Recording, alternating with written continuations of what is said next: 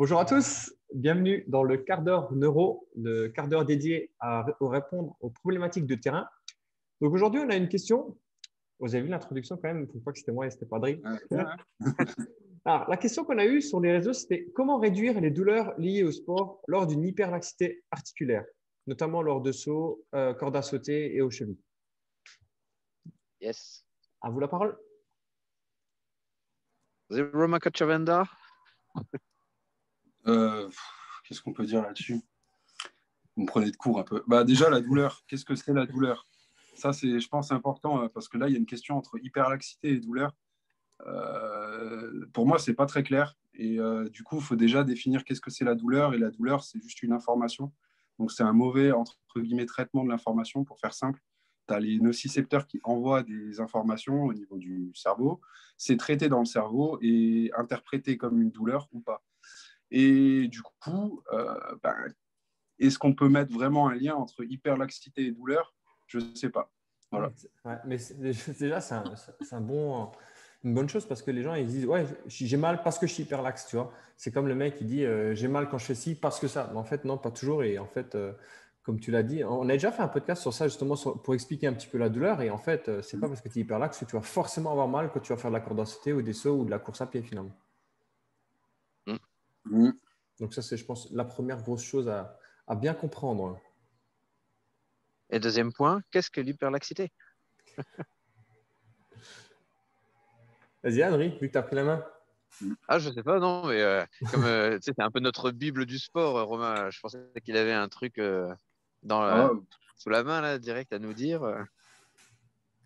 Bah, c'est quand les articulations partent plus loin que ce qu'on voudrait, on va dire. hyperlaxité, comment vous pouvez le voir plus simplement. C'est par exemple le coude qui va partir en récurvatum.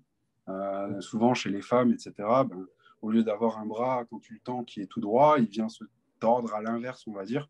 Euh, là, on parle d'hyperlaxité articulaire au niveau du coude. Et tu peux avoir la même chose au niveau des genoux avec, un, avec les. Bah, et c'est même un, gros sujet en posture. Voilà. Yes. En fait, il y a ce qu'on remarque euh, souvent hein, dans les gens, et c'est marrant parce que là, je viens de passer en bilan une personne, là, juste avant le quart d'heure neuro, qui euh, plaignait justement d'hyperlaxité articulaire et, que c'était la cause de beaucoup de ses soucis. Peut-être, peut-être pas, en fait. Moi, ce que je remarquais mmh. surtout, c'est qu'il y avait un gros manque de tonus euh, musculaire. Et euh, la tonicité musculaire, c'est quand même des, un des cinq facteurs musculaires. Quoi. Donc, tu vois, si déjà ça manque de tonus, c'est déjà compliqué. Donc, peut-être remettre le tonus musculaire en l'état on sait qu'il y a des réflexes archaïques qui agissent là-dessus, notamment le réflexe de Moreau et d'autres. Hein. Et il faut recréer de la tonicité musculaire, la tonicité posturale, on l'appelle comme on veut, pour recréer du contrôle moteur. Voilà. Pouvoir utiliser en fait une, ces muscles sur toute l'amplitude articulaire et pas les laisser partir sans qu'il y ait aucun contrôle. Et peut-être que éventuellement ça peut causer des douleurs, mais on n'est pas sûr en fait. Et justement, pour, euh, poursuivre un petit peu là-dessus, euh, Romain l'a déjà un peu dit que les femmes sont un peu plus prédisposées, on va dire, à cette hyperlaxité par rapport aux hommes. Mais euh, il y a quand même un principe de base, à mon sens, en entraînement, c'est qu'il faut faire le maximum avec ce qui est disponible. C'est-à-dire que la personne a une hyperlaxité. Qu'est-ce qui t'empêche justement de faire tout le travail et tout, le travail de reprogrammation neuropostale qu'on met en place, dans le sens où elle a une hyperlaxité, qu'elle soit, on va dire, génétique ou acquise par rapport à, ces immaturités, on va dire, sensorielles. Mais à un moment donné, tu ne vas pas dire, euh, bah, écoute, tu peux pas faire ça, ça, ça, ça, ça, ça. Finalement, tu ne fais plus rien. Juste parce que tu as cette hyperlaxité et que tu as cette croyance que parce que tu as cette hyperlaxité, que tu vas avoir des douleurs et dès que tu fais la moindre chose. Donc, euh, dans ce cas-là, la personne ne fera plus rien du tout. Quoi. Ouais. Et puis, si euh, il y a cette hyperlaxité, justement, que ce système sensoriel n'est pas présent, de toute façon, on sait qu'il est peu vraiment parfaitement développé chez peu de monde, le système sensoriel. Bah, Peut-être que l'hyperlaxité est aussi présente parce qu'il y a un problème, une problématique derrière euh, vestibulaire, une problématique euh, proprioceptive. La personne ne sait pas où s'arrêter parce qu'elle n'a pas conscience de son corps à un moment T. Quoi. Donc euh, déjà commencer par, par retraiter la base. On en revient souvent même en fait. Hein. On retraite la base pour régler les problématiques qu'il y a. Mmh. Moi, ce que, je vois, ce que je vois en fait, je viens juste d'y penser un instant, la question c'était quand même comment réduire les douleurs dû à une hyperlaxité. Donc, on disait que la douleur n'est pas du tout euh, corrélée, on va dire, cette hyperlaxité. Et on disait par rapport au tonus musculaire. Mais en fait, il y a quand même euh, le tonus musculaire, il est quand même inconscient et c'est géré par le tronc cérébral, qui lui-même a une partie qui est en charge de euh, réduire les douleurs.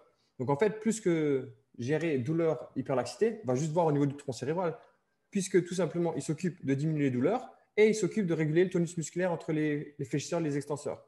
Donc en fait, il y aura peut-être juste un problème au niveau neurologique Mhm. à, à ce niveau-là. Au niveau tronc cérébral. Ouais, c'est ça. Mais en fait, c'est la question est-ce qu'on peut vraiment mettre un lien entre douleur et hyperlacté bah, Peut-être que oui. hein. Je, moi, je connais pas le sujet, mais ça me paraît bizarre de mettre l'un d'un côté de l'autre. De prime abord. Yes. Bon, je pense que de toute façon, on a, on a un peu délayé la question. Moi, à mon sens, de toute façon, enfin, de ce que j'ai pu observer chez les sportifs, j'ai pu rencontrer dans ma vie ou chez les personnes que j'ai pu rencontrer qui avaient des problèmes d'hyperlaxité, euh, souvent il y avait, euh, euh, il y avait des troubles au niveau proprioceptif, il y avait un manque de musculaire. Donc, euh, j'ai retravaillé dessus, en retravaillant là-dessus, en essayant de faire regagner du gain, voir si euh, les douleurs s'estompent. Là, peut-être on pourra faire des corrélations ou pas, parce qu'en fait, on aura remis en place des mécanismes qui manquaient. hein. Donc, euh, Et peut-être que les personnes qui sont hyperlaxes sont plus sujettes à des entorses. Ouais. Et peut-être que les douleurs, en fait, c'est des entorses à répétition. Enfin, je sais pas. Mais voilà. Rien ne nous empêche de travailler sur le. Et encore une fois, bon, ça revient à tout... on, on radote, hein, mais en gros, c'est ça. La douleur, c'est un autre peuple. Donc, à un moment donné, regarde tout ce qui se passe avant. C'est tout. Bon, bon, on est tout bon? On est pas mal. On est pas mal. Parfait. Ben, écoutez, ben, j'ai commencé, j'ai introduit, je finis. Donc, merci à tous. N'hésitez pas, encore une fois, le mercredi, il y a le quart d'heure neuro en pratique avec des exercices où on propose euh, de cette théorie de ce qu'on a parlé un petit peu aujourd'hui. Et, et, puis, voilà. et puis voilà, on se retrouve lundi prochain pour le prochain quart d'heure neuro. Ciao, ciao. Salut Salut.